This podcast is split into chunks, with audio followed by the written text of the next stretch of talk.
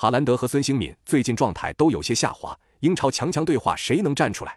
咱们一起来看看赛前有哪些关键信息。一、曼城五名中卫有两人都有伤在身，包括主力迪亚斯以及半主力球员斯通斯、进来阿克、阿坎吉以及刚刚伤愈的拉波尔特，体能压力都比较大，这也成为了密集赛程当中曼城防守的最大隐患。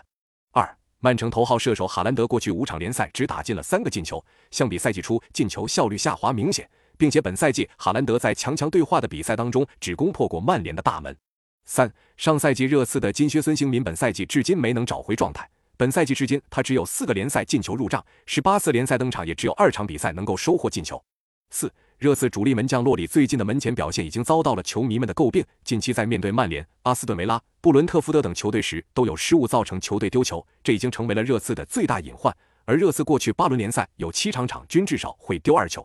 五热刺前锋理查利森在上一轮面对阿森纳的比赛当中复出登场，他的回归能够丰富热刺的进攻。另外，热刺前场进攻关键球员库卢瑟夫斯基在上轮比赛已经复出，本赛季他出场的十一场联赛，热刺战绩为六胜三平二负，而他没有出场的比赛，战绩为四胜四负。六，曼城本赛季有过击败曼联、切尔西、战平纽卡、输给利物浦、曼联的经历，强强对话的含金量不太足，战绩为二胜一平二负。而热刺本赛季强强对话当中有主场逼平切尔西，输给纽卡斯尔联、利物浦，客场输给曼联，遭到阿森纳双杀，总战绩是糟糕的一平五负。那么本场比赛你更看好谁？